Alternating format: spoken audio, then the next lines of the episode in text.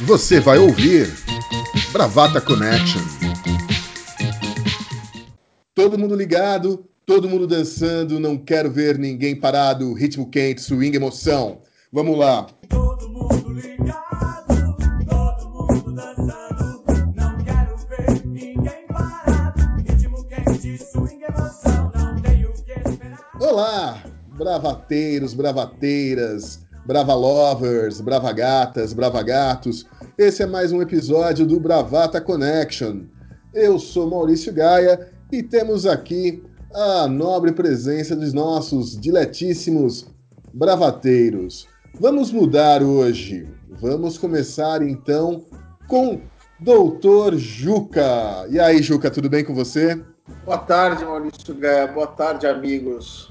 Ah, Você não mudou nada, porque a semana passada você começou comigo também, não foi? Não, comecei com Doutora Bia. Da esquerda Ah, para a direita. Verdade, verdade. Desculpa, Gaia. Errei. Tudo Vou bem. começar de novo. É que a- a sua cabeça está em Brasília, né? Esperando o momento da publicação do Diário Oficial da União com sua nomeação. Além Rosias, como diria Fernando Collor, o ídolo de Fernando Vives. De jeito nenhum, não aceitarei esse ministério, porque eu só aceito o ministério de porteira fechada e com autonomia. Autonomia e soberania, como diz Jair. Pense bem, você pode, pode ser o primeiro podcaster a ser ministro. É, eu tô pensando ainda, tô pensando, tô pensando. Tô pensando com carinho nessa proposta. Tá tudo bem aí, Juca? Tudo bem, tirando o fato de amigos espalharem boatos pelas redes sociais, de resto, cumprindo eh, a quarentena, né? Hoje já tomei sol na sacada, já fiz meu café. Estou como aquele áudio de Petra Costa. Amanhã, talvez eu durma na sauna seca, aprisionado na minha própria casa. O senhor aco- acordou poeta hoje, Juca. Acordou poeta. Laura, como é que você tá? Eu agora eu tô rindo dessas coisas todas, né? Queria lembrar ao meu colega Juca que Regina Duarte foi quem pensou muito se aceitava ou não, aceitou e foi engolida pela realidade. Cadê Regina Duarte? Não, eu não estou aqui procurando Regina. Estou bem, em casa, na quarentena e seguindo a vida. Ótimo. Doutora Bia, a princesa de Paris dos Trópicos. Oi, gente, tudo bem? Manaus, um toró absurdo que não para há horas. Estamos aqui todos inundados. É, talvez o toró consiga a proeza de manter as pessoas dentro de casa, né? Já que o Covid não está conseguindo. E co- por onde andará o vizinho de Robbie Williams? Bombom cremoso, Arthurzinho de Ramos. Rapaz, eu estou aqui em Londres, confinado e refletindo que o bagulho é doido, mas é preciso ser mais doido que o bagulho. Vamos nessa. Justíssimo, justíssimo.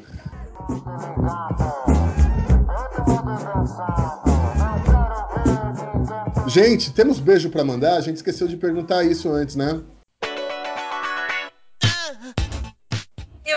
Pode ter um beijo coletivo aqui pro Fernando Vives, que Sim, em última instância é, foi o que, na verdade, o Bravata se originou de um grupo de despedida do Fernando Vives do Brasil, que foi para a Austrália, e a gente seguiu nesse grupo, e aí nasceu a ideia do podcast. Ela é mais comprida que isso, mas é, acho que a homenagem vai para ele hoje, a homenagem e a saudade.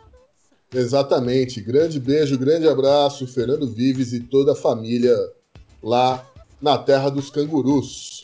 O nosso É. Beijo, urso- Vives. Oi? Beijo, Viverino. o nosso urso de Jundiaí. O nosso crocodilo dandy da Serra do Japi. O Jotalhão marsupial. Ai, ai. Antes da gente começar aqui a- nosso bate-papo, ah, eu queria que a Bia, ah, que mora em Manaus com- e que também está ali atuando no combate ao coronavírus, contasse um pouquinho como é que está a situação aí na cidade. A gente tem visto pelas notícias, a coisa tá bem séria, mas uh, nada melhor do que o olhar de quem tá aí para poder contar pra gente o que que tá pegando. É, o que tá pegando é que os casos de corona realmente não param de crescer. É, a gente está tendo muita, muitos casos de subnotificação, muitas mortes não notificadas. Então, aquilo que vocês estão vendo na TV, é, os, os, os, enterros comunitários, né, aquela coisa que foi, aquelas imagens chocantes, é, elas de fato é, estão acontecendo, né? É, então, que a gente tenha um número pequeno de mortes com, é, com certificação de que foi Covid, né? Muitas, muitas mortes por causa desconhecida, outras por problemas respiratórios. Né? E a gente ainda vê as pessoas desobedecendo a, a orientação da, da quarentena, né? O que é muito triste. Né? Os hospitais não têm mais leitos, né? É, até ontem mesmo eu estava falando com meu filho em casa, ele estava brincando, pulando na cama. Eu falei, filho, a gente não pode se machucar, a gente não pode quebrar um dedinho, a gente não pode bater a cabeça, porque eu não posso precisar de hospital algum, porque eu não, não tenho para onde ir, né? Já tinha tido essa conversa antes e agora de novo, porque realmente a situação é, é séria. Né? E assim, a gente está vendo muitos, muitos colegas enfermeiros, médicos, que também estão sendo contaminados, né? É, e as baixas de recursos humanos tá, tá, tá grande, né? Essa semana eu, eu tive o prazer de conhecer dois, me, dois membros do, ah, da Organização Médicos Sem Fronteira, né? Eles comentaram que tem, tá vindo mais gente para cá, é, para não sei se concretamente atuar em hospital ou enfim, né? Às vezes eles trabalham muito na questão mais de logística, na questão de triagem, né? Alguma coisa assim. É, mas e, e as, as, as universidades estão fazendo colação de grau antecipada dos seus médicos, enfermeiros e farmacêuticos, que é para botar essa gente no mercado, né? A condição é que essa, essa, essa colação antecipada com a condição de que por pelo menos seis meses a pessoa se dedique ao SUS. Né? Então, os meninos estão se formando hoje e amanhã estão começando o plantão. Né? Tá nesse, tá nesse, nesse ritmo, né? É, as UBSs todas tra trabalhando em, em, em esquema de rodízio, inclusive final de semana, que é para não parar porque a porta de entrada está sendo UBS. Ninguém consegue chegar no hospital e ser admitido, né? Você tem que passar por uma unidade de saúde, daí você é referenciado ou não, né? É, e aí é, a, a, coisa tá, a coisa tá realmente complicada, né? É, e é isso, a gente está fazendo o que, o que dá, tentando se proteger do jeito que dá. É... Entendi. E, e, e Bia, é, você especificamente, é, você é dentista. Como é que tem sido a sua atuação nesse trabalho? Eu não estou atendendo, né? Eu sou dentista da prefeitura do município de Manaus. Eu não estou atendendo como dentista, mas eu estou trabalhando é, na campanha de vacinação é, da, da influenza, né? Por quê? Porque nessa época em Manaus, e eu acho que para vocês é um pouco mais para frente, essa é a época que a gente está no nosso inverno, né? Inverno amazônico, por isso o toró que não passa. É, é, uma, é, uma, é a época de incidência de várias síndromes respiratórias. Gripe, é, né, influenza A, influenza BH1N1, é, entre outros. Então, o, a campanha de vacina está sendo para proteger as pessoas uh, de uma outra, de outras doenças respiratórias, né? Minimizar, minimizar o quadro de, de doenças respiratórias, de síndromes respiratórias graves, né? É, e eu estou trabalhando nisso. Ah, então, realmente, como dentista, não estou fazendo atendimento. É, os atendimentos odontológicos, ah, eles, eles pararam os atendimentos eletivos, né? E alguns colegas estão trabalhando em, em caráter de, de atendimento de urgência, né? Então, fica ali, é, tipo um plantão é, para fazer só os atendimentos de urgência que chegarem. Ah, e uma outra frente que, que eu estou trabalhando, e aí é pela universidade, é na implantação de um centro de testagem rápida para profissionais de saúde. Isso a gente está montando a logística porque justamente os profissionais de saúde estão caindo. O, o, número de baixas está enorme. Né? E essa é uma, é uma ação que vai ser uh, orquestrada não pela universidade, a gente está dando o apoio, né, mas pela Fundação de Vigilância Sanitária mesmo. Eu vou estar nessa guerra também. Entendi. Então tá certo. Bom, Bia, é, é óbvio, né, que a gente deseja muito sucesso, muita sorte, né? Cuide-se e que tudo saia da melhor maneira possível, enfim. Né? Acho que todo mundo aqui concorda comigo também. É... Bom, vamos começar aqui o primeiro assunto desse episódio. Vamos falar um pouco sobre o futuro.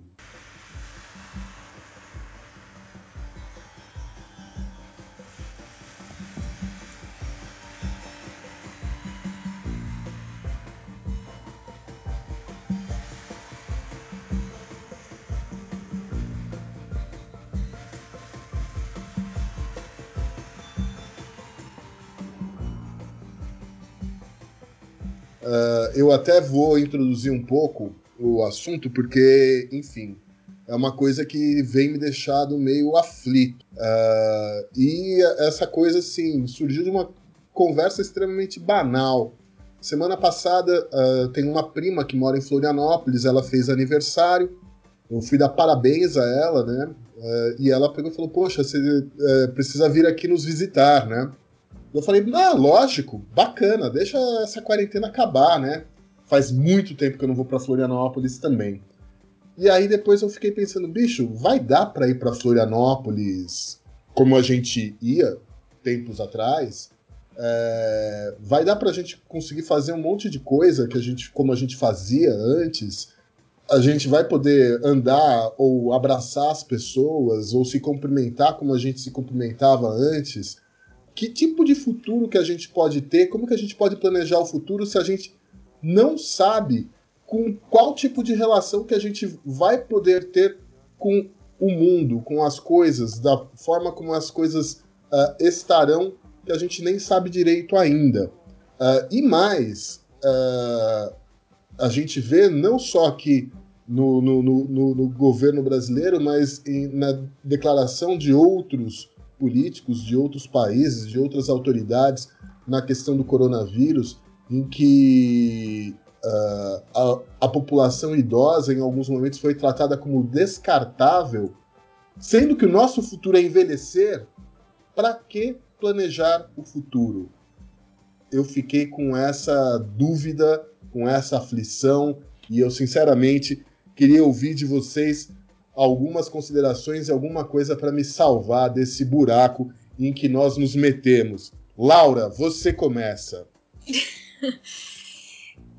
Eu sou uma pessoa extremamente ansiosa, portanto, é, a definição de quem é ansioso é aquele que se projeta no futuro o tempo inteiro e se angustia por isso, porque a gente, como ansioso, fica com essa ambição de ter o controle sobre as coisas. E um jeito que eu vou analisar o futuro é um pouco com essa percepção de controle. É, não dá para prever o futuro. Inclusive, uma das coisas que as pessoas têm mais repetido é quem, aquele que está fazendo previsões sobre o futuro está equivocado, porque a incerteza hoje, o nível de incerteza que a gente tem é muito grande. E paradoxalmente, quando eu vejo as pessoas todas com muita incerteza sobre o futuro, eu me, eu, eu me vejo né, nessas pessoas e isso me deixa com uma calma, dizendo: ok, estamos todos cegos. Mas, para planejar o futuro, e assim, pensando muito matematicamente, foi e, e vou usar essa metáfora para fazer essas previsões, é, a gente precisa sempre estabelecer uma equação. Numa equação, a gente tem as variáveis certas. A gente tem um presente, a gente tem um vírus. A gente sabe que uma vacina é, para imunizar, digamos assim, a população em geral não chega antes de um ano. Então que essa quarentena, quando as pessoas começam a fazer projeções de aberturas exponenciais, tipo, é, aberturas em ciclos de quarentena, então a gente pode prever esse futuro mais próximo. É, a gente tem que colocar sempre para olhar, olhar o futuro uma, um X aí que é olhar para o passado. Quando a gente consegue olhar para o passado e observar a história, observar o que aconteceu em outras pandemias, em tempos de guerra, em momentos de, é, de como a gente vai se recuperando, é, a gente tem aí, de repente, alguns mecanismos para entender para onde a gente pode ir. É claro que esse momento de onde pode ir, a gente tem também que colocar aí o tempo, é, onde a gente está hoje, e isso sofre influência. E dentro dessas simulações é muito difícil a gente não projetar aquilo que é o nosso desejo, aquilo que a gente quer que aconteça. Então a gente faz uma análise, claro, a gente olha e fala assim: ai que bom esse vírus veio para destruir todos esses líderes déspotas. Ele vai acabar com o Trump, ele vai acabar com o Bolsonaro. Então tá aí a nossa projeção de desejo e tem as nossas projeções negativas também, né? Algumas coisas como até um pouco certas, mas essas variáveis do tipo não vai ter emprego, não vai ter é, algumas coisas que dizem respeito a gente. E tem também aquilo que a gente não pode esquecer e que eu trago de novo o livro do Saramago, que no fim da pandemia, aquelas pessoas todas que passaram por todas as agonias, quando as coisas voltam à normalidade, entre aspas, elas simplesmente esquecem todos os males é, que viveram. Então, aquelas pessoas que ficaram cegas no livro e voltam a enxergar, elas estão completamente cegas novamente. Então, a gente busca o tempo todo voltar para a normalidade. Inclusive, as pessoas, ao pedir para abrir o comércio e esse desejo que a gente pode até chamar de, de pulso de morte, é, para elas a busca da normalidade, uma normalidade que já não existe. Mas todos vão isso. Essa sua projeção de quero voltar para Florianópolis é a minha. Eu quero voltar a fazer aquelas coisas que eu fazia antes. Eu quero voltar para a vida que eu conhecia antes. É, é- é triste projetar o futuro, é angustiante projetar o futuro, porque a hora que a gente vai colocando essas equações, é, a gente tem o desejo se sobressai. Para mim hoje, quando eu projeto o futuro, essa esse momento do desejo de, de como eu quero que o mundo vai emergir disso, ele se sobressai ainda, porque eu não consigo fazer grandes projeções. Tem uma. Teve uma live de, um, de, de pessoas falando sobre futuros do- de negócios e de tecnologias, e ele depois, que foi o Silvio Meira, é, fez algumas, teve algumas impressões e ele fala muito abertamente sobre a migração para o mundo digital, porque a gente vai, por muito tempo, ter que usar a, a- a internet e, e o mundo digital para se comunicar e para fazer negócio e para fazer eh, outras coisas. Então, a gente vai precisar estar ali e isso vai ter que se desenvolver e essa volta, então, ela não vai ser completa. A gente vai fazer uso desse digital.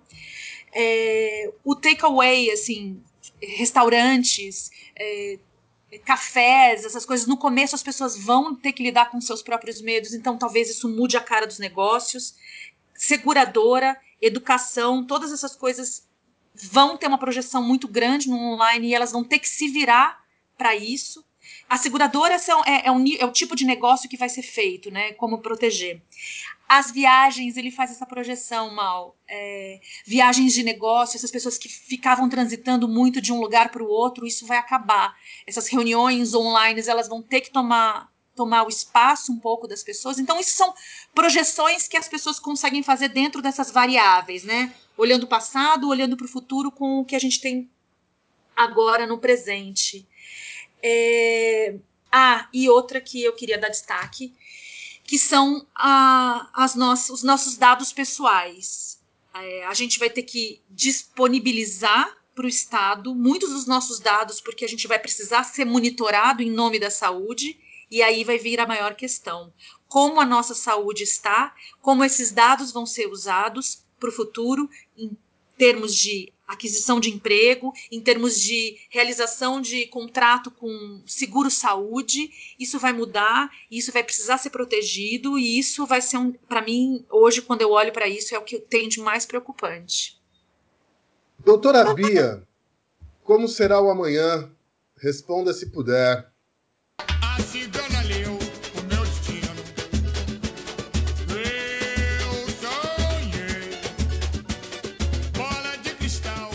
Olha, confesso que gostaria de poder responder com muita propriedade, mas é, é, não sei, né? Só ve, vejo é, essas, essas uh, peculiaridades, peculiaridades não, essas, essas uh, coisas que a Laura mencionou, da gente ter que mudar as relações de trabalho, né? Reuniões que vão passar a ser um e-mail, finalmente talvez virem realidade, né? Reuniões inúteis que podem se resumir em um e-mail. Uh, mas enfim, as relações vão se tornar mais virtuais, né? Eu acho que basicamente é, é nisso que vai girar o que a, a, venda, o que era muito presencial, o, o, o, a, o, varejo vai ter que se acostumar com, com a venda online, né? Principalmente o, pequeno, né? o, o comerciante pequeno.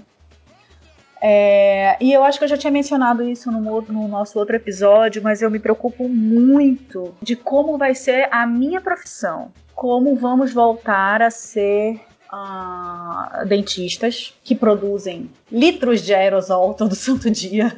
Como isso vai impactar nas nossas, nas nossas vidas profissionais. Né? É, o, o, o, as mudanças que terão que ser impostas é, na rotina do trabalho, na rotina da equipe, na rotina do consultório, vão ser abismais.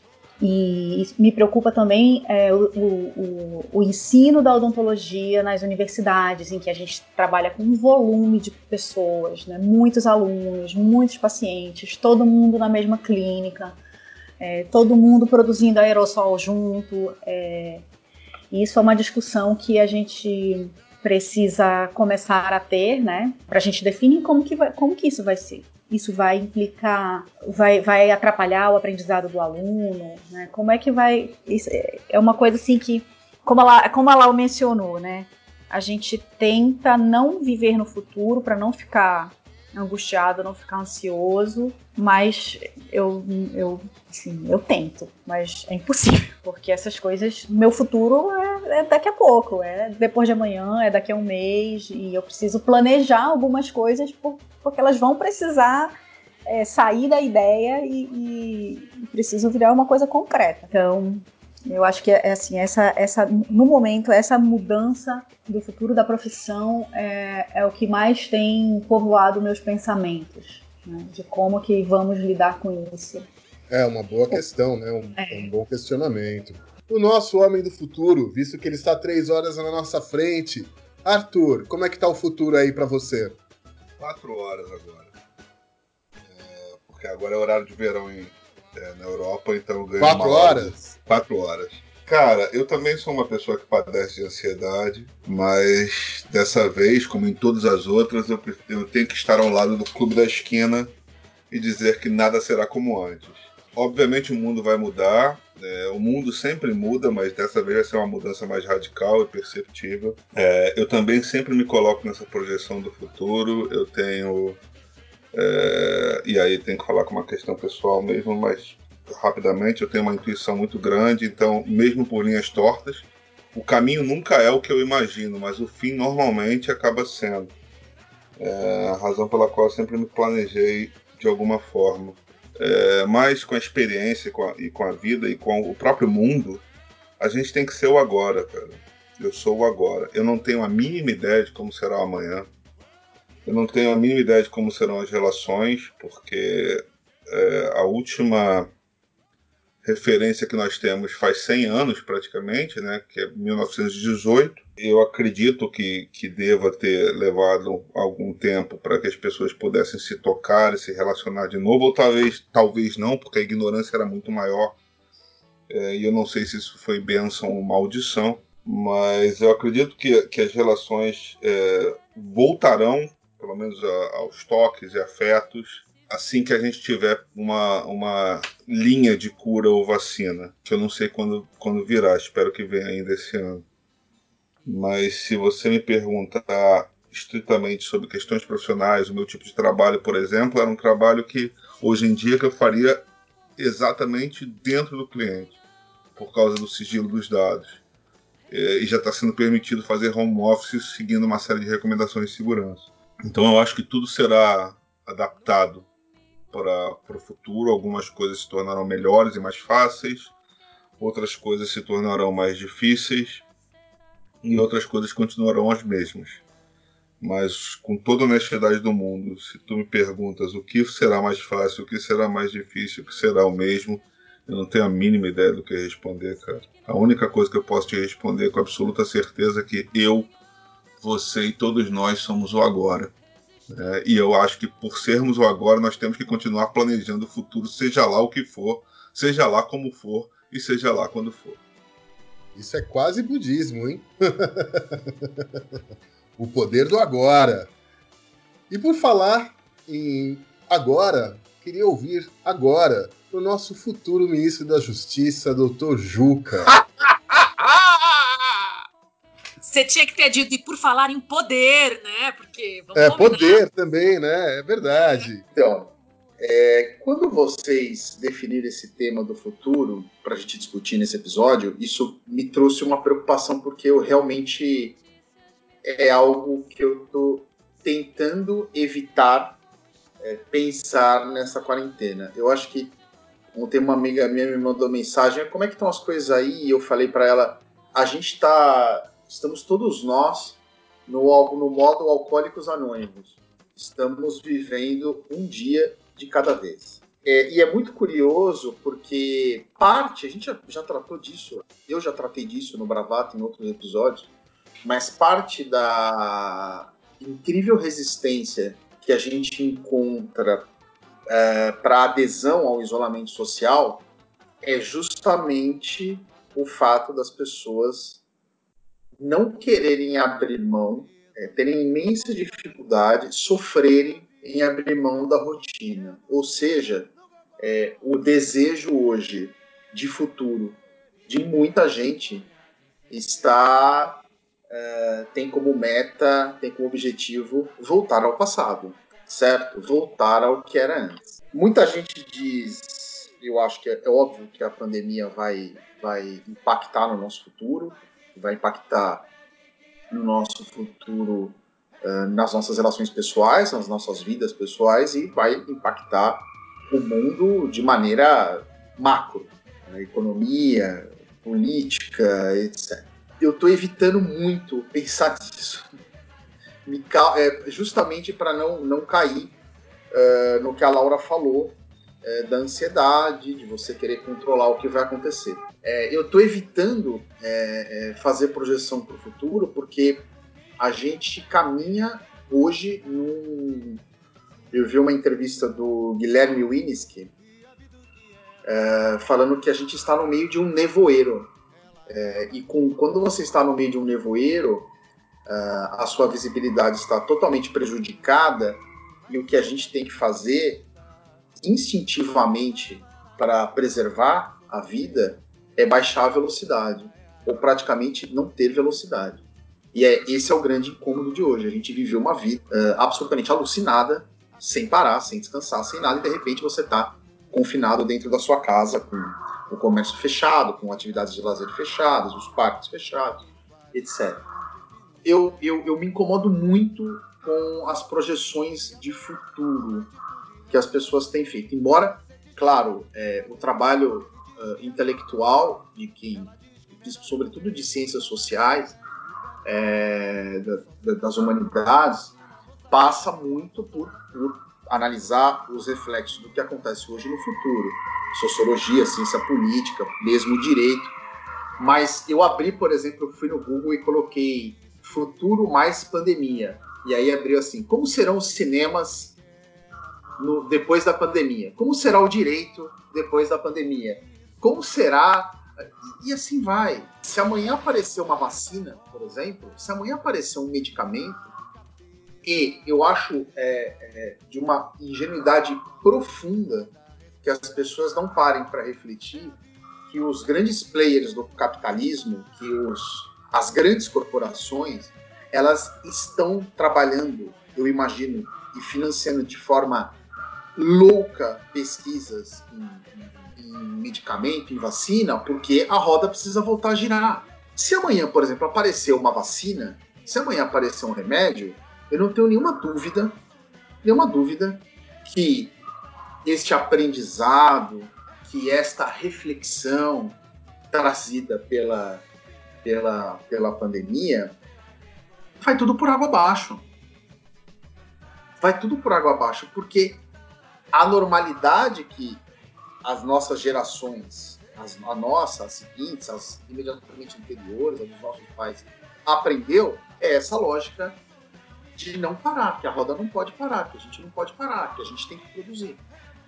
É claro que a gente saiu um pouco do foco agora, a nossa outra questão que é extremamente urgente, mas hoje a pandemia é mais ainda urgente, que é a questão da urgência climática.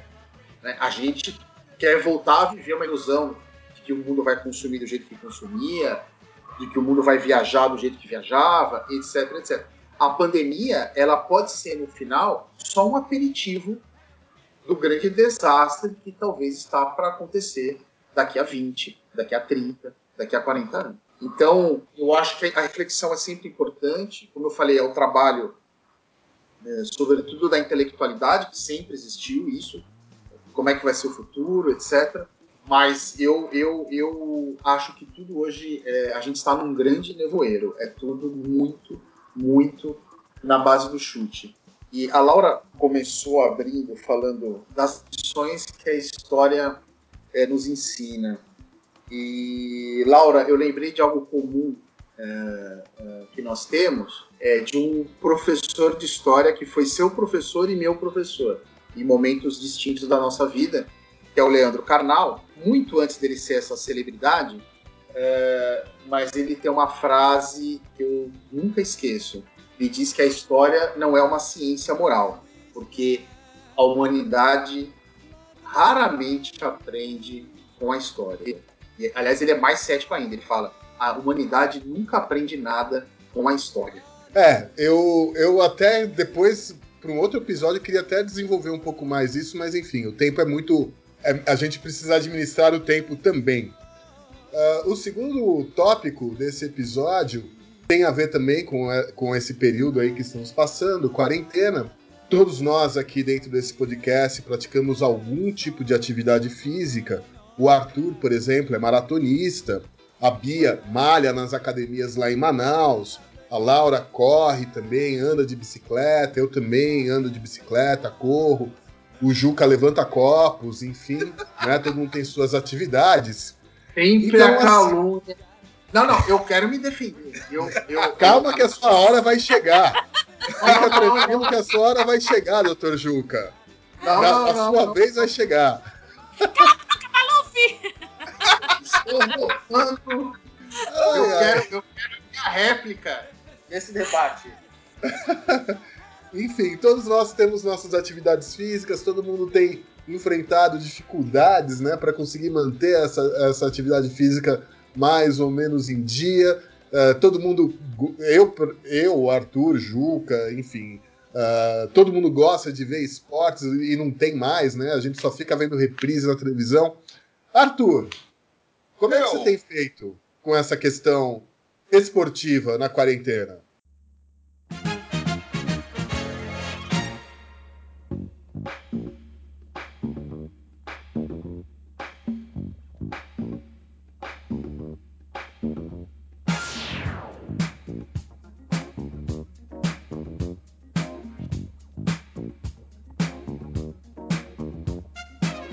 Correr, tem que suar, tem que malhar.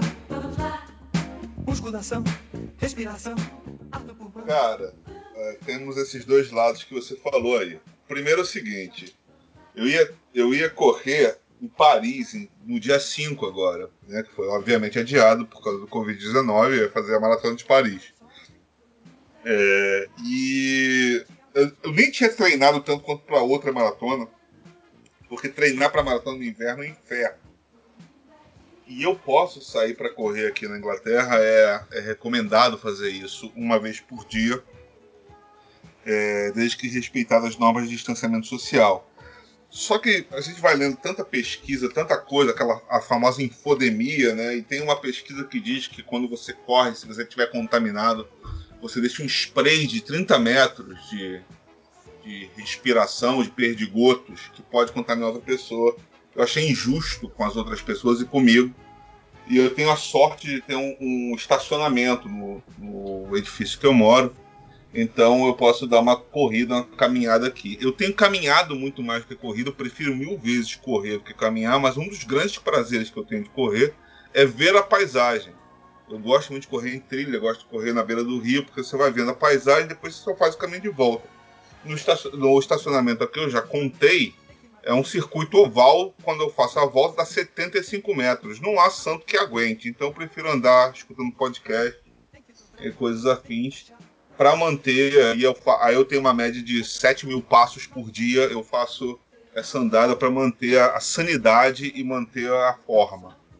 7 É. mil passos dá mais ou menos o quê? Uns 6 quilômetros? 6 quilômetros. 6 quilômetros que eu faria correndo em 32 minutos, 33 minutos, e aí com andando, caminhando, eu faço em uma hora. E eu gosto muito de esporte. Assim, eu sempre tive TV por assinatura porque eu gosto de esporte. É, e aí tá. a- E eu tenho a famosa caixinha do capeta, nós falamos isso em outros episódios, jabá, escutem os outros. É, e aí tem essa agora essa febre de reprise de jogos de futebol. Arthur, Cara, explica pro o que é a caixinha do capeta. Eu Cara, também não a- tenho a menor ideia do que, O que é povo isso. quer saber, Arthur, o que é a caixinha do capeta? Isso é a caixinha- malandragem de carioca, aposto. Olha o preconceito. A caixinha do capeta é o seguinte: na Inglaterra você não tem canais brasileiros. A única coisa brasileira que você tem é a Record. E a Record na Inglaterra tem uma programação de uma hora de coisas normais e 23 horas de Fala que eu te escuto Luxemburgo, Fala que eu te escuto Reino Unido, Fala que eu te escuto Irlanda, que aí os imigrantes ligam para ter aquela benção, tirar o exorcismo, fazer aquelas coisas para ser roubado e achar que tá em nome de Deus. É, e aí o que acontece? A caixinha do capeta é um IPTV vendido pelos nossos amigos chineses que tem os canais brasileiros que você não consegue acessar pagando aqui. Nem Globoplay, nem nada. Então eu consigo assistir os jogos do Flamengo, consigo ver as coisas com a caixinha do capeta. É, e aí tem essa agora tem essa febre de jogos antigos. Como se todo mundo quisesse ver, pô, amanhã parece que vai passar a reprise da Copa de 94, a decisão. Amigo, eu estava lá. Se você tirar a emoção da Copa de 94, não sobra nada. Aquele jogo foi horroroso. Todos os Eu acho jogos que você foram tem que respeitar a viola, hein? Não, você pode respeitar quem você quiser, mas, assim, a única reprise que eu assisto ainda até agora é Flamengo e River Plate, a final da Libertadores de 2019, e eu entro na reprise no minuto 42. Que aí eu vejo os dois gols do Flamengo, que eu também não aguento assistir aquele, aquele drama. Eu quase morri 15 vezes naquele jogo. 90% da emoção do futebol é imprevisibilidade. Entendeu? Então, assim, pô, teve as reprises da Copa de 82, eu assisti porque eu já tinha visto antes, mas é legal você, você ver de novo. 70, que eu não lembrava de alguns jogos, eu vi. Mas, pô, 2002, 94, jogo do Flamengo, pô, não aguento. Entendeu? Agora, eu entendo os. os é, eu preciso até confessar. Os jogadores são seres humanos, eu quero que eles estejam todos protegidos, porque, porra, eu não posso pedir para eles o que eu não peço para mim. Agora, eu tô escutando essa, essa a galera, principalmente a Federação Alemã, falando que vai voltar com o portão fechado. É, e, cara, eu preciso confessar que se voltar, eu vou assistir. Se eles estiverem seguros, eu vou assistir. Eu preciso de alguma coisa nova. Eu tô assistindo Fórmula Indy simulador com os pilotos de verdade, porque, pô, pelo menos é uma coisa que é imprevisível. Pode ter um- uma batida. Eu não aguento ver reprise. Eu não aguento ver reprise. A única coisa que, que presta em reprise é a sessão da tarde. O resto, meu amigo, não. E Bia, e você? Como que você tem feito? Os esportes na televisão não me não são minha vibe, né? Então, enfim. É, mas eu sinto, sinto falta. Eu nunca pensei que fosse dizer isso, mas eu tô morrendo de saudade do meu personal, Bruníssimo, que me faz acordar todo dia, 5 horas da manhã, para ir malhar, entendeu? É, eu, tenho, eu tinha esse hábito, né? Acordar de madrugada, já acordei mais cedo ainda, enfim. Eu praticamente tinha a chave da academia para abrir. Até comecei a fazer uns treinos em casa e tal, mas ah, é difícil, viu? É muito chato. E, e, aliás, é- isso, esse é um dos motivos pelo qual eu pago o professor, porque ele fica aí no meu pé, né? Tem que fazer, bora fazer um, dois, três, quatro. Sozinha, bicho, eu não faço, entendeu? Não faço. E assim, o que eu tenho aproveitado, né? coisa que eu também hum, nunca imaginei fazer, porque eu sou uma pessoa um pouco mais agitada, eu gosto de atividade mais, mais intensa, é yoga. Né? Eu sou uma nível zero do yoga, nem tenho tapetinho ainda, improviso com o que eu tenho em casa, mas é o, é o que é o esporte, né, que, que eu tô conseguindo fazer, até porque também com as atividades do trabalho eu chego assim destruída, com, os- com as costas, os ombros doloridos, enfim. Então eu chego em casa quero dar mais aquela esticada, aquela. né? É, e é isso. E sobre as reprises, Arthur, é, eu assisti a reprise do, da final da Copa de 2002, é, que aliás eu assisti ao vivo, então foi, para mim não foi reprise, foi a primeira vez que eu estava assistindo o jogo de futebol, porque quando eu estava lá no estádio eu não consegui me concentrar em nada, eu só gritava, chorava, e, enfim. Então assisti pela primeira vez na TV a reprise do- da final da Copa. Foi divertido, viu? Eu já sabia que ia ter gol, mas. mas ainda assim, eu, eu vibrei, eu gritei gol, enfim, foi, foi bacana. Lau, e você? Bom, gente, nessa daí eu vou fechar com o Arthur. Eu acho reprise um porre. Tem um episódio do Seinfeld que é maravilhoso, que ele deixa gravando o jogo que ele quer assistir, que eu acho que é do Mets, e ele entra, ele, ele é do tempo do videocassete, então ele deixava gravando. É um tempo maravilhoso esse, eu amava deixar os programas gravando. Ele entra correndo, ele não vai falando com as pessoas, ele tapa os ouvidos e meio que fecha os olhos e dizendo assim: não fale comigo, não fale comigo. Porque ele vai assistir no dia seguinte, o que acho que era a final do- de um dos jogos. Ele entra na casa dele, ele faz uma tigela de cereal, que é o o que ele come no seriado. Ele senta pra assistir da Play e o Kramer, pra quem assiste o seriado, não assiste o seriado, é o vizinho maluco dele. Entra porque ele não bate na porta pra entrar na casa do Seinfeld e fala: Porra, mas e o Mets, que merda. Daí ele fala, caralho. Aí ele desliga o videocassete e acaba, assim. Ele não vai ver o jogo. Pra ele não importa mais. Claro que importa. Claro que tudo que acontece é legal. Claro que você. É, é diferente da gente ver, por exemplo, no dia seguinte, os comentaristas. E eu sempre fui fã desses programas horríveis que ficam repassando se tá impedido ou se não tá e tal ali é diferente, você tá revendo os jogos, mas você não tá ali com a expectativa. A expectativa é sim um fator muito importante. Eu só assistiria esses jogos porque eu tenho um filho, um dos meus três, é absolutamente obcecado por esportes e por todos os esportes.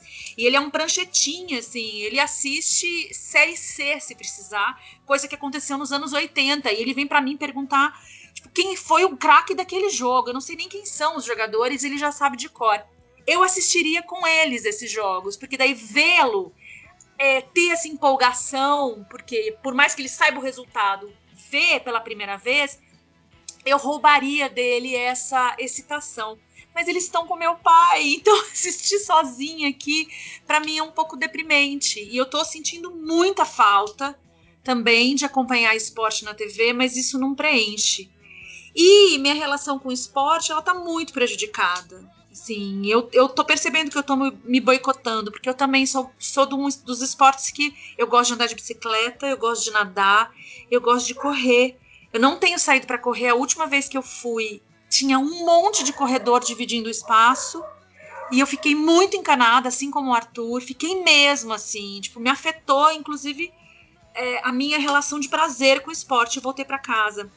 E eu, e eu, honestamente, eu me acho muito ridículo, assim, de vir aqui fazer os esportes, assim, ele ficar levantando peso em casa sem ter toda a aura. E olha que eu, eu gosto de musculação, eu gosto de academia. Então eu tô. Eu, eu tô com uma relação bem ruim, assim, com esse setor da minha vida. Chegou o grande momento desse episódio, o, o direito de resposta. Peraí, um minutinho só, um minutinho só que eu preciso fazer o BG vocal, tipo um beatbox. Pilateiro, pilateiro. Chegou o grande momento, direito de resposta solicitado por o nosso futuro ministro da Justiça, doutor Fernando Juca Júnior. Juca, defenda-se. Primeiro, defenda-se, não, senhor. Primeiro que a gente nunca deixa de ser advogado. Eu já estou impugnando esse direito de resposta porque ele está fora do tempo. Eu tinha que ter tido esse direito de resposta reconhecido pela produção no momento em que Maurício Gaia soltou sua leigosia contra a minha pessoa. Agora eu estou desfrutando do meu espaço comum, natural, de todo episódio do. Então, eu queria fazer essa Está fazer preservado, o seu espaço comum Está preservado, pode ficar tranquilo. né? Então o âncora, o âncora conduz este programa com parcialidade. Eu não queria trazer esse assunto à tona, mas, por exemplo, ele só colocou a, vi- a minha vinheta no episódio passado There was something in the air that night. The stars were bright. Fernando. por pressão popular. O chupa um pote até aqui de mágoas igual o Bolsonaro, pelo amor de Deus. Não vamos falar do aquecimento da piscina, hein? Pelo amor. Eu, eu Você inclusive, uma vez encontrei Maurício Gaia numa lanchonete em Brasília, mas ele nem me cumprimentou. Mas tudo bem, né? Não, mas é o seguinte, é, vocês, sabem, vocês sabem que eu nunca fui um grande fã de praticar esporte, né? É, isso desde muito pequeno, meus pais me colocavam na natação, eu, eu fazia birra, não gostava de ir, enfim. Ah, o que eu sempre fiz durante a vida inteira, até os meus 35 anos, mais ou menos, regularmente, era jogar bola, jogar futebol. Você jogava futebol na rua, depois com com quadra e futebol de campo, society com amigos, tudo, mas depois eh, fui relaxando isso também com, com breves intervalos de volta. Mas enfim, eu me tornei uma pessoa muito mais sedentária do que eu deveria e gostaria, e isso teve reflexos na minha saúde. Eu, em- no ano passado, fui fazer meu check-up, bati nos 89 quilos, que é algo que eu, até para minha altura, é temerário, né? E eu tomei vergonha na cara, fui numa nutricionista, etc, etc.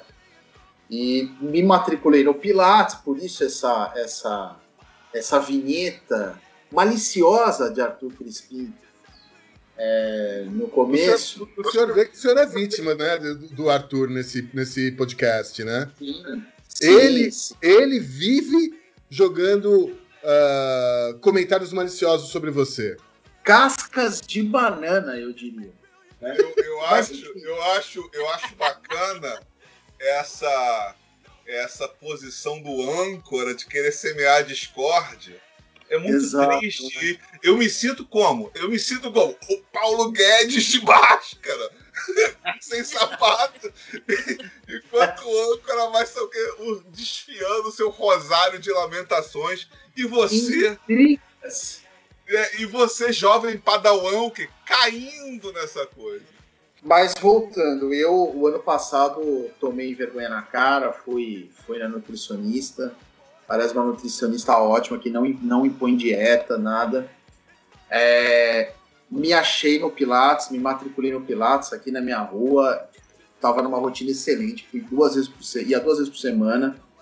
E na- nas, nos outros dias eu caminhava no parque ou chovendo, caminhava aqui na, na esteira do prédio né? Tem uma pequenina academia aqui no prédio com uma única esteira num espaço bem, bem, bem diminuto mesmo. E eu tinha engrenado nessa rotina, né? Tava muito bom. Eu tinha perdido 7 quilos. E aí veio a história da pandemia, do isolamento. A academia do prédio tá fechada, o parque tá fechado. E eu neguei o Pilates, assim. Mas eu agora, depois de um mês, né? Mais de um mês, eu retomei as aulas fazendo aula de vídeo com a minha professora Natália e fazendo aqui em casa improvisando com uma cadeira e um cabo de vassoura. É um tanto desconfortável, eh, é um arremedo, é um improviso, mas mesmo assim me faz, me faz bastante bem. Eu tenho sentido falta. Ao contrário do Arthur, eu prefiro caminhar a correr, mas quando eu vou no parque eu tento dar uns, uns, uns piques, uns trotes. Mas eu sinto muita falta de andar pela cidade é, de andar no parque, de andar pelas ruas também. É, isso é o que mais me está me pegando muito na quarentena. E eu no começo ia levar o lixo ah, até o primeiro subsolo do prédio de escada. Tomei isso como hábito, depois fui abandonando, né? O negócio vai parece que vai te vencendo, vai te corroendo, né? Esses são, quer queira ou quer não, são sete andares para subir, sete andares para descer. Quer queira ou quer não, é um exercício. Então essa é daquelas coisas que eu passei a valorizar mais ainda na quarentena, quer dizer, daquelas coisas que você eh, realmente sente falta, né? assim como ir ao cinema, assim como ir buscar meus filhos na escola, etc. Em relação às reprises, é, eu estou me deparando com algo que eu já vinha sentindo ah, já fora da época da quarentena, que é um certo infastio da minha parte é, com o meu esporte preferido, que é o futebol. É, eu tomei ojeriza de qualquer mesa redonda, porque eu fico vendo os caras falando e falo o que eu aprendo com estes cidadãos? O que esses caras sabem mais do que eu de futebol? Porque a maior parte do tempo é fofoca, é especulação, é um papo sobre tática que eu acho num esporte como o futebol é uma punhetação absurda, porque é um esporte que envolve é, muito improviso, não é como o basquete, não é como o tênis. Então eu, eu tinha, eu, eu, eu pegando já um, um certo distanciamento do futebol. E assim, eu vou falar para vocês, eu não tô sentindo a menor falta. A menor falta. Nem como torcedor, porque o meu time tinha come... terminou o ano de forma melancólica e começa, começou o ano pior ainda, né? O Corinthians. Então, eu sou corintiano doente, acompanho. E eu já vinha antes num, num movimento também de afastamento do estádio, porque eu não gosto de Itaquera, eu não gosto, não de Itaquera o bairro, eu não gosto do Itaquerão, do estádio, não gosto da torcida que frequenta o Itaquerão, ah, não é um lugar que eu tenha prazer em estar. Então eu, eu acho que a- a- a- os jogos na televisão não são minha prioridade, as reprises. Eu gosto de ver, eu assisti outro dia Brasil e Inglaterra na Copa de 70, ah, um dos gols coletivos mais lindos da história da- das Copas do Mundo, que é o gol do Jairzinho na jogada do Tostão e do Pelé, lembrando porque um dia distante o Brasil foi, apresentou, praticou o futebol mais esplendoroso do mundo. Mas eu, eu não, eu, eu, eu, eu, eu vejo os jogos, é, é isso que o Arthur falou. Se você tira a emoção, se você gosta daquele esporte, você tira a emoção do ao vivo, que você está envolvido, é muito legal para você ver certos aspectos do jogo. Né? Eu estava outro dia assistindo um trechinho da final de 2010, Holanda e Espanha, que é o gol na- no segundo tempo da prorrogação do Iniesta, e eu só pude reparar uma coisa nessa, nessa, nessa reprise, que o lance do gol da Espanha começa lá atrás com um toque de calcanhar do Iniesta, que era um puta craque. Ah, ele que inicia com um toque de calcanhar e ele muda o eixo defensivo da Holanda, e aí a, a Espanha vai aos trancos e barrancos chegando na, na área da Holanda, e o Iniesta vai e acaba fazendo o gol do título. Mas eu não tenho, não é minha. Assistir as reprises esportivas não é, não tem sido ah, um hábito meu. Eu tenho revisto muito mais filmes que eu gosto, ah, eu tenho assistido mais documentários, ah, tenho assistido mais séries, não- as reprises esportivas realmente não me pegam. Eu acho que você, quando você tem essa questão analítica, um jogo ou outro que você assiste, que é legal você ver, é legal você prestar atenção num jogador, por exemplo. Mas eu acho que sem a emoção do momento, sem a emoção do ao vivo, eu acho que perde muito. Eu acho que vira um, é, uma, uma, um- uma experiência meio estéril, na verdade. Entendeu? Eu não, não, não, não consigo ter muito, muito prazer naquilo. eu tenho eu tenho sentido muita falta de, de fazer né manter as minhas atividades esportivas né gosto muito muito mesmo de andar de bicicleta pela cidade é um jeito que eu descobri também de curtir a cidade né caminhar ver coisas que normalmente mesmo que seja algum trajeto que a gente faça de alguma outra forma Uh, de bicicleta eu acabo descobrindo coisas em lugares que eu passo tantas outras vezes que eu nunca tinha visto antes, né? E eu sinto muita, muita, muita falta disso mesmo. Mais do que de correr. Correr eu, eu, eu corro porque eu preciso perder peso. Andar de bicicleta eu ando porque eu realmente gosto, né? oh oh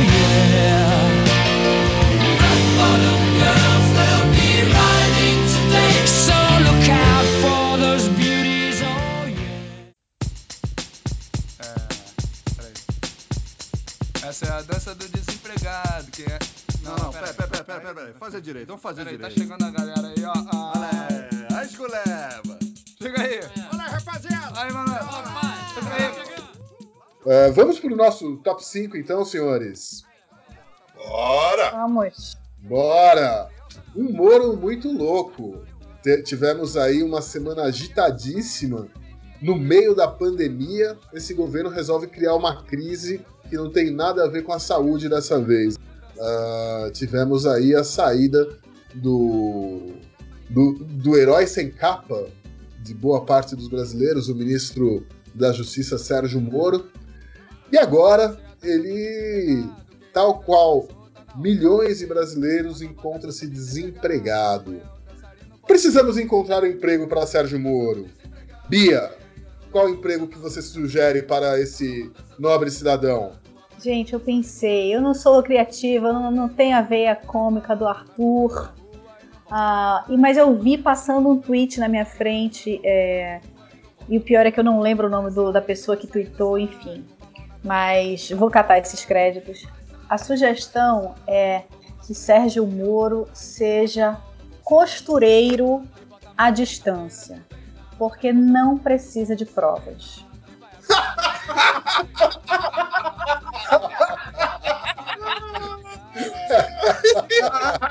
Tem que abusar da convicção, né? Arthur, e você? Pra mim, Sérgio Moro devia juntar esses capilés que ele tem junto com Rosângela Moro. Cover do Champagne. Desculpa, Ai, Laura. Ai, meu Deus! Pra abrir uma firma de polimento, meu. Porque Sérgio Moro passa pano que é uma beleza. Se o seu carro for ver, tem desconto se você for militar. Tem desconto se você for de direita. Agora, meu amigo, se o seu carro for vermelho, toma cuidado, que pode sair arranhado. É, Juca, sua vez. eu acho que uma profissão que cairia bem para Sérgio Moro e que seria factível seria Sérgio Moro ser comentarista jurídico policial dos programas Mundo Cão na televisão, o Siqueira Júnior, por exemplo, né? Então eu imagino, por exemplo, o Siqueira mostrando um traficante ah, ou um, um homicida, ou até um- um- um político do colarinho branco sendo absolvido.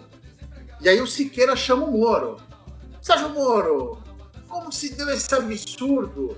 Como é que esse meliante, esse vagabundo foi absolvido? E aí o Moro ia dar toda a sua expertise, né? Não, faltou convicção pro magistrado.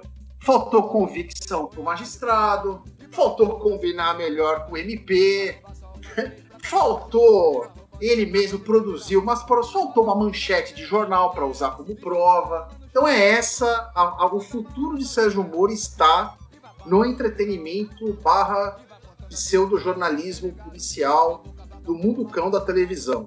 Siqueira, entre Siqueira Júnior, Datena, talvez o programa do Ratinho também, não sei. Ele Pode ser. poderia Eu se acho- juntar. Ele poderia se juntar ao Alckmin no programa do Ronivon. Boa!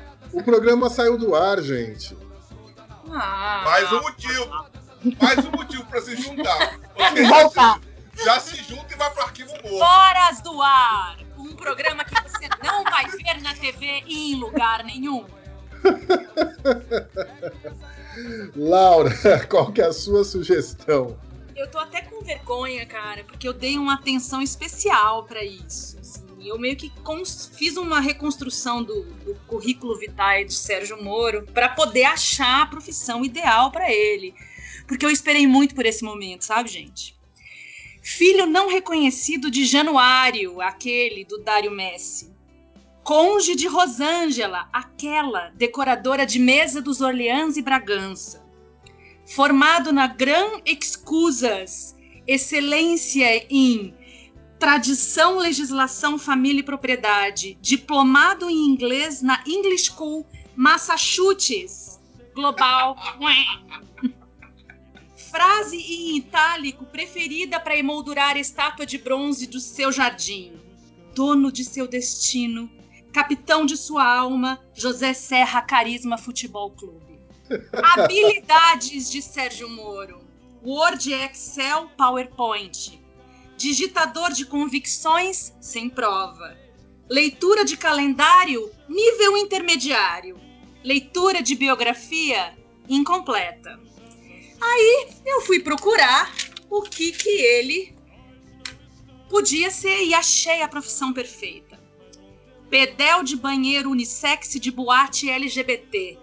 Ele sabe fiscalizar, ele sabe encaminhar e distribuir e controlar o papel higiênico e pode até vender um drops. Salário mínimo mais pensão garantida. Ele não chama atenção para si quando tem muita gente barulhenta no redor. Ele não precisa provar, basta que ele tenha convicção para calcular a quantidade de papel higiênico que vai ser usada ali dentro da cabine. Você vai fazer o número um, você vai fazer o número dois, sexo, drogas, rock and roll. Ele só olhar para a cara da pessoa e pode ali prejulgar e dar a quantidade de papel higiênico usado. Ele não precisa usar aqueles ternos horrorosos que ele usa, que ele emprestou de um defunto que provavelmente era maior que ele. Ele também pode se fantasiar, porque afinal de contas é uma boate LGBT, ele pode usar a máscara da cara dele mesmo, ele pode se vestir de prezada do Zap durante o dia e ele pode se vestir de chefe de gangster do Telegram durante a noite. Nesse lugar, ninguém vai julgar o Sérgio Moro, assim como ele fez como Banestado. Muito bem, Laura. Muito bem, muito bem mesmo. Eu já, eu já posso ser chefe do RH, né, gente? Pode. Depois de achincalhar o Moro desse jeito, eu tô achando que alguém vai te ligar lá de Brasília. Tá ok? Ai, eu não perco essa oportunidade de falar com ele, gente. Eu vou que gravar.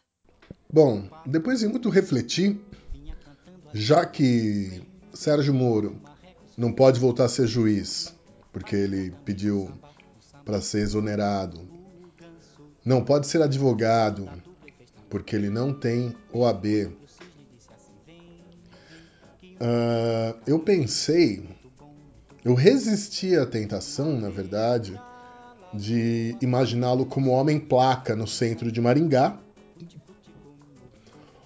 ou garoto propaganda do FENARRECO, Festival Nacional do Marreco, que acontece na gloriosa cidade de Brusque, em Santa Catarina.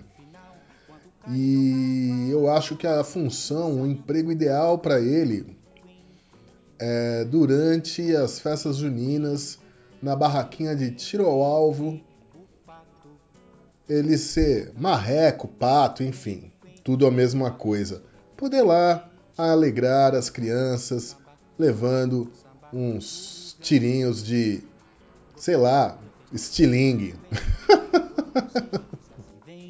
Vem, que um quarteto ficará bem, muito bom, muito bem.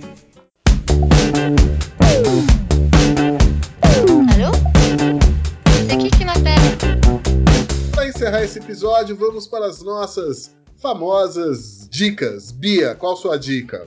A minha dica é um seriado que voltou agora, que eu gosto que eu voltei a assistir, que se chama La Casa de las Flores. É um, uma comédiazinha meio ah, meio mórbida de uma família mexicana e que se envolve aí em assassinato, tudo por conta da, da propriedade da família, que é uma loja de flores.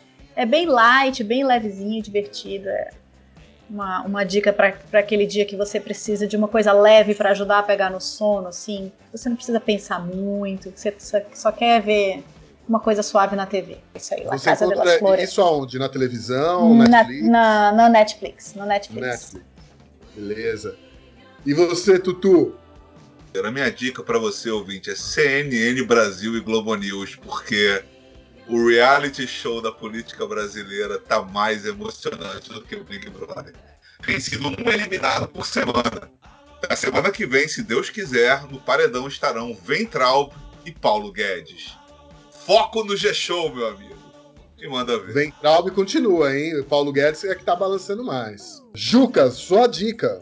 Cara, a minha dica de hoje vai ser uma dica bem conservadora. Olha só. É, muitas vezes a gente é, tem TV a cabo e reclama, pô, puta, um monte de canal, não presta nada, etc, etc. E nessa quarentena, eu vou ter alguns hábitos antigos, como, por exemplo, assistir o Jornal Nacional, que ontem me irritou muito, porque passou muito pano para Sérgio Moro. E eu voltei a zapear o, o- a televisão.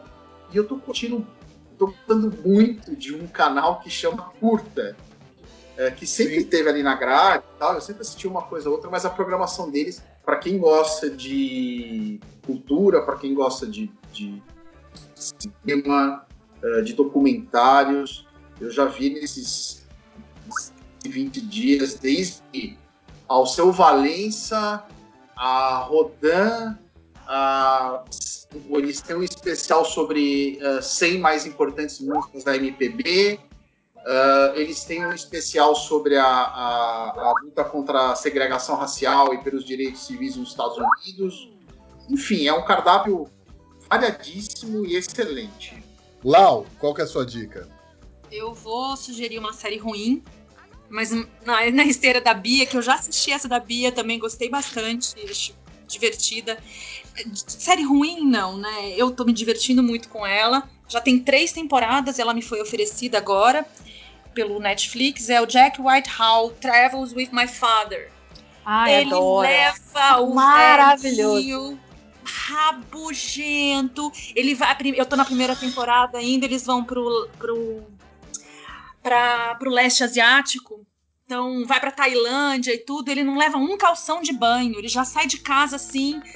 E aí o mais engraçado é que essa coisa da caricatura do novo e do velho indo juntos e fazendo coisas que improváveis. É, na minha idade eu comecei a me identificar muito com o velho que chega uma hora num lugar e ele olha para o banheiro que ele vai usar, né? Ele vai ficar lá na Tailândia, numa cabaninha dele falar onde é o facility, tipo o banheiro. E aí assim, a hora que ele vê, ele vai num hotel super caro e aluga, ele quer alugar o quarto por hora. A mulher fala não, é só uma noite. Ele paga para ir ao banheiro e assim é uma coisa que na nossa idade, coisas que a gente começa a valorizar. Então ele é bem divertido, além de mostrar os lugares por onde eles viajam, que são lugares incríveis, vale a pena, é legal. Antes de eu falar minha dica, eu tenho uma informação importante para vocês. Doutor Juca nem assumiu o ministério e ele já caiu. Juca caiu aqui, ele disse que a- a- desligou o note dele, enfim. Mas nem saiu no Diário Oficial, ele já caiu. É, a minha dica é a seguinte: eu vou fazer um pequeno jabá aqui. Ah, sigam nas redes sociais o perfil Inédit Brasil. Inédit como inédito, só que sem o O. Brasil, tudo junto. ah, tanto no Facebook como no Twitter, Instagram. A gente é, é o perfil do Festival Internacional do Documentário Musical, que aconteceria agora em junho. Ainda não temos data definida para essa próxima edição, mas nesse período aí de quarentena, todos os dias estamos ah, sugerindo filmes, documentários musicais que já passaram ah, pelo Inédit em outras edições. Tudo disponível de graça, só seguir ali. Todo dia tem um filme diferente. Por enquanto a gente está focando nos nacionais. Daqui a pouco a gente começa a trazer os internacionais. Tem muita coisa bacana, bacana mesmo, recomendo. Ah, bom, ah, com isso a gente encerra esse episódio. O Juca voltou? Eu tô aqui. Ah, Juca! Era fake news, era fake news. É, foi só, foi só um alarme falso, né? A gente precisa convocar a imprensa para sua coletiva, Juca, para esclarecer o que, que aconteceu. Enfim. O gabinete do ódio, é o gabinete do ódio que já está me perseguindo antes de eu assumir. Tá certo, tá certo. É, com isso, a gente encerra esse programa, né? Esse episódio do, do Bravata Connection. Lembrando sempre que você pode interagir conosco através das redes sociais. Bravata Connection está no Twitter e no Facebook, nos perfis Bravata Connect 1. Connect, sempre lembrando vocês, com dois N's. E também estamos no Instagram com o perfil Bravata Connection. Tudo isso a cargo do nosso gigante gentil Rodrigo Di Giuli. E voltamos semana que vem. Um beijo grande a todos. Beijos, meus amigos. Beijos, bravagatas, bravagatos, bravalovers. Beijo e até! Beijos, beijos. Até a próxima.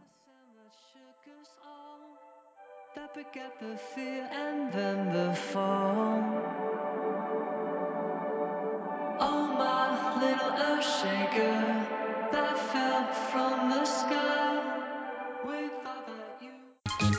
Você ouviu Bravata Connection. Ninguém sabe o que faz, ninguém sabe para onde vai, ninguém sabe onde pula, ninguém sabe para onde olha.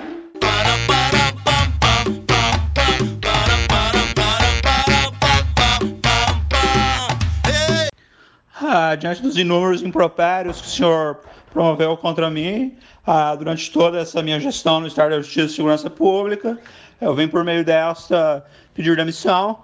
Agora vou me recolher, vou para Curitiba, ah, aproveitar a quarentena agora para estudar para concurso, para ser juiz de novo, porque eu estou sem cargo agora. O swing da batida